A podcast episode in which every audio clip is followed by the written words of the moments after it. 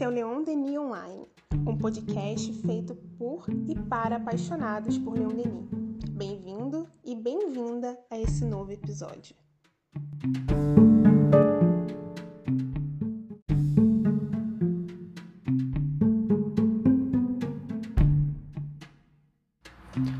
Olá, meu nome é Elton Rodrigues e esse é o programa Pensamento Científico no século XIX.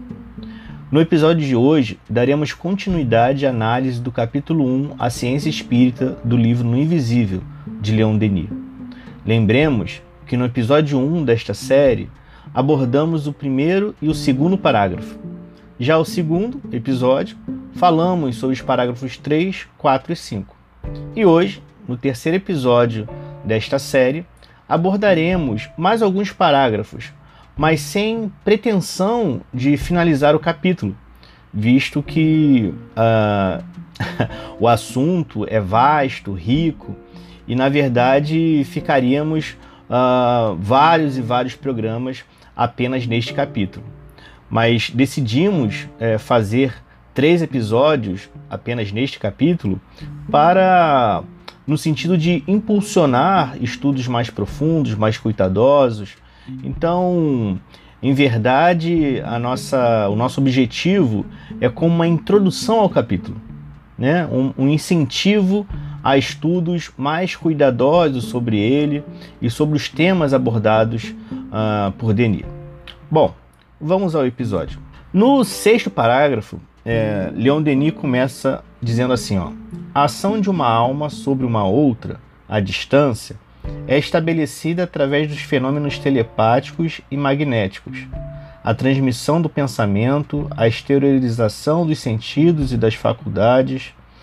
As vibrações do pensamento podem propagar-se no espaço, como a luz e o som, e impressionar um outro organismo fluídico em afinidade com o do manifestante. As ondas psíquicas se propagam ao longe e vão despertar no envoltório do sensitivo impressões de natureza variada, segundo seu estado dinâmico, visões, vozes ou movimentos. Bom, a gente percebe que Denis é, afirma é, no sentido de uh, conclusão, né? Uh, é assim que funciona, é assim que a gente observa. Mas é, com o olhar atual, poderemos perguntar: ok, mas onde está a prova? Quais foram os trabalhos é, realizados, uh, não apenas no sentido de observar o fenômeno, mas entender o fenômeno?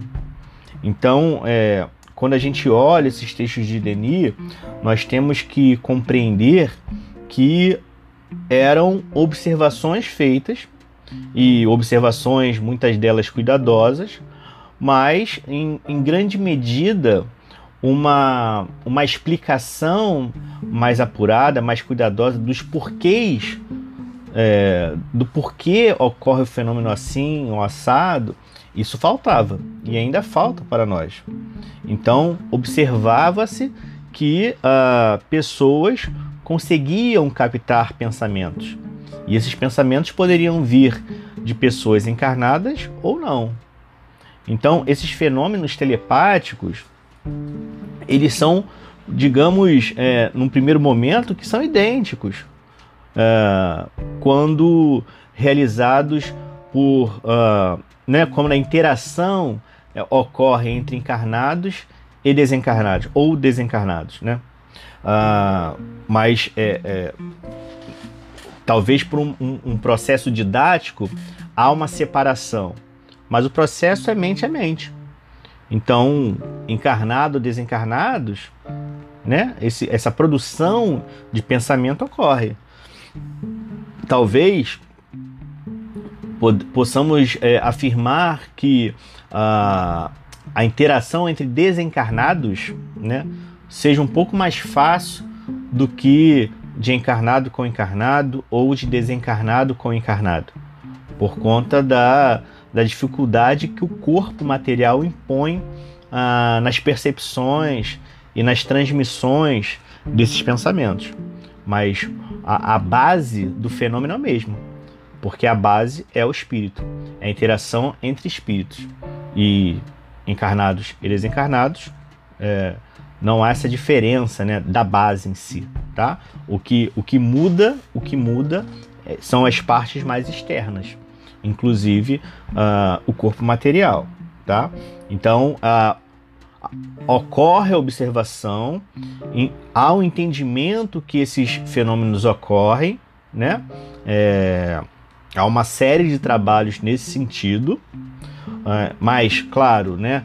Tentando ser um pouco mais rigoroso, falta muito e, e faltam muitos e muitos trabalhos é, uh, mais profundos, com uma amostra maior, com estudos mais amplos, mas existem, ok, existem é, observações, existem trabalhos, uh, trabalhos, né? Muitos deles, é, maior número talvez até ali o século XX, do século XX para cá, é, falta muito, poderíamos ter feito muito mais, né? Poderíamos estar fazendo muito mais. E talvez esse programa, como outros, é, existe é, como um, um dos objetivos da existência desse tipo de programa é esse fortalecimento, esse impulso para que pessoas, para que grupos continuem e busquem realizar novos trabalhos. Mas uh, há essa observação, ok. Mas precisa, a gente precisa teorizar sobre os porquês desse tipo de interação. Por que, que ocorre essa interação? Como ocorre a interação? Então, por exemplo, é, ele faz uma comparação entre a luz e o som. Então, eu consigo observar é, uma vela à distância. Uma vela à distância. Mas se eu, se eu coloco ah, um objeto opaco entre a vela e os meus olhos, ah, eu já não consigo ver a vela. Ok. Agora, se eu tenho uma pessoa na mesma distância, né, não muito, e ela emite algum som, eu consigo ouvir. Se eu coloco um objeto opaco entre a pessoa é, e eu, ainda assim eu consigo ouvir essa pessoa. Então, por que, que eu não vejo a luz, a vela, e eu consigo escutar? Então a física explica isso, né? Eu poderia observar esse fenômeno e dizer, caramba, quando eu tenho a vela e boto o objeto opaco, eu não consigo ver. Mas quando uma pessoa fala, eu boto um objeto opaco entre nós dois e eu consigo escutar. Pronto, estou dizendo ali que eu observei isso. Da mesma forma, Denis diz que né, os fenômenos telepáticos, é, a transmissão do pensamento, a exteriorização dos sentidos, isso ocorre. Isso ocorre. É, mas os motivos, os motivos é, da existência desse tipo de, de fenômeno ainda falta muito para gente. A gente pode falar, ah, ok, é, esses, esses, o pensamento, né, os sentidos e tal, eles são transmitidos pelo fluido, mas que fluido é esse? Quais são as características desse fluido? Porque, em grande medida, essas informações, todas elas, elas é, nós temos a partir de revelações. A partir de revelações poucas, pouquíssimas, pouquíssimas mesmo, nós temos, é, nós obtivemos através de experimentações. Então é algo a se pensar, é algo a se pensar. E Denis continua no livro. Às vezes, a própria alma, durante o sono, deixa seu envoltório material e, sob sua forma fluídica, aparece à distância. Certas aparições foram vistas por várias pessoas ao mesmo tempo. Outras exerceram uma ação sobre a matéria, abriram portas, deslocaram objetos, deixaram traços de sua passagem.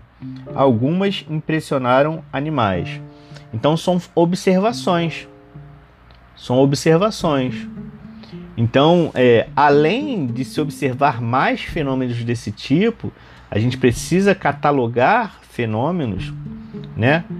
Com seguindo padrões, talvez é, nos, nos, nos baseando em padrões acadêmicos até, né, para a gente ganhar uma certa maturidade. A gente não precisa ter essa ojeriza pela academia, né? É, temos muito que aprender é, com a ciência, né, padrão ali. Então, talvez a gente precise catalogar esse tipo de fenômeno com mais cuidado, mas não, não podemos parar na catalogação. É necessário teorizar, é, te, é necessário ah, criar hipóteses, testar essas hipóteses, ver o que dá certo, o que não dá certo, ver os nossos limites. A gente não pode também pensar que tudo é, é, a gente não consegue avançar um passo, né? Ah, não, é impossível fazer isso. É impossível fazer isso. Ou achar que, ah, não, tudo são os espíritos que vão nos dizer. Não, a gente tem que avançar. E, e esse avanço ele precisa ocorrer sem o medo de, de sabe? Existem pessoas é, que têm medo de estarem de alguma forma é, manchando a, a história de Kardec, ou ficam com medo de estarem sendo arrogantes, talvez, né? É, talvez esse medo, em muitos casos, sejam legítimos. Não estou aqui julgando nesse sentido, mas é, quando a pessoa faz isso ou tem essa postura como uma desculpa, né? É, e essa desculpa sendo consciente ou não, aí, aí fica feio, sabe? Fica feio, porque Kardec, o pensamento de Kardec é avançar, vamos, tem, vamos, temos que avançar, gente. Né? Existem muitas coisas que a gente não sabe direito. É, precisamos avançar, seguir a ciência, caminhar com a ciência é, e avançar. Imagina, imagina o que vamos estar estudando dentro dos fenômenos espíritas daqui a 100 anos, 200, 500, mil, 10 mil. Então a gente não pode achar que a compreensão atual é o máximo ou que tudo está é, fechadinho nos livros bases uh, que nós utilizamos hoje para os nossos estudos, seja, seja Kardec, Denis, Delane e outros autores. Então a gente precisa avançar de forma cuidadosa e avaliar esses avanços. Onde estão é, possíveis acertos, onde estão possíveis erros, por que acertamos, por que erramos. Esse processo tem que ser feito de forma franca, de forma aberta. Né? Então, Denis continua. É, as aparições de moribundos foram constatadas milhares de vezes. Os processos verbais da Sociedade das Pesquisas Psíquicas de Londres, de Londres os anais das ciências psíquicas de Paris assinalam-lhe em grande número. O Sr. Flammarion, Camille Flammarion, né, no seu belo livro O Desconhecido dos Problemas Psíquicos, relata uma centena de casos com coincidência de morte, o que não permite neles ver simples alucinações, porém fatos reais, com relação de causa ao efeito. Então, é, esses trabalhos, gente, é, né, bonitos, é, onde esses, esses vultos do espiritismo é, nos abriram oportunidades, eles não podem ser vistos como palavras finais. Né? Sempre que eu tenho espaço, eu bato nessa tecla. Esses trabalhos eles precisam ser é, é, encarados como uma base, que a partir dessa base, né, ganhando maturidade, a gente precisa avançar. Quando a gente aprender é, interiorizar essa, que, essa questão, muitos dos problemas que nós encontramos nos debates espíritas vão, vão acabar. Porque as pessoas é, que encaram Kardec como o fim vão perceber que na verdade ele quer que a gente avance. E as pessoas que querem avançar de qualquer maneira, ignorando o passado, vai ter um cuidado maior. Ora, como que eu, como que eu vou entender uh, a gravidade de Einstein sem ter uma base do que foi da visão de gravidade de Newton. Como que eu vou é, entender os fenômenos, as interações é, nucleares sem ter uma compreensão básica da física? Então a gente precisa também olhar com, né, a gente precisa avançar, mas também é, partindo do que nós temos. A gente não pode jogar tudo fora. Não é questão de, ah, tá tudo errado, a gente tem que fazer tudo de novo. Não é isso. Mas a gente tem que usar essa base para ganhar maturidade. E essa maturidade vem também fazendo. A gente não vai ganhar essa maturidade estudando, estudando, estudando, estudando, estudando, estudando, esperar daqui a cinco vidas e começar a fazer alguma coisa. Não é isso. É, a maturidade ela vai chegar no estudo e no fazer, na teoria e na prática. E a partir da teoria e da prática, a gente vai acertar. E acertando, a gente precisa voltar na teoria e na prática para acertar mais ainda. Mas ao mesmo tempo, a gente vai errar muito. E no erro, na análise do erro, a gente volta para a teoria e para a prática para a gente errar menos. E é, eu queria falar um pouco desse capítulo é, A Ciência Espírita de Denis, no sentido de até hoje nós temos o que em grande medida? Observações de fenômenos e que precisam ser é, continuar sendo observadas de forma mais cuidadosa e uh, em grande a maior parte do que nós não observamos, mas é, o que melhoramos ali no entendimento dessas observações é, nos chegou através de revelações e não de conclusões a partir de trabalhos feitos por nós mesmos. E então, assim, eu fecho essa série de três capítulos uh, no estudo do capítulo 1 do No Invisível com uh, o seguinte pedido, né? Indivíduos e grupos espíritas, vamos nos esforçar para dar continuidade ao trabalho de Kardec, sem medo de achar que somos pequenos e incapazes de realizar algo nesse sentido mas com cuidado também para não nos sentirmos orgulhosos em achar que uh, nós vamos inventar a pólvora. Não, é estudar e fazer, fazer e estudar.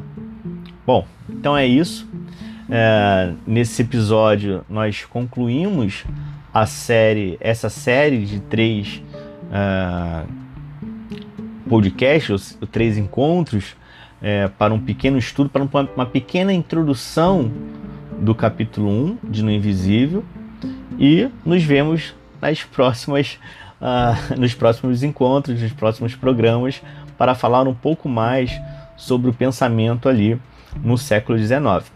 É isso. Um beijo, um abraço e tchau, tchau.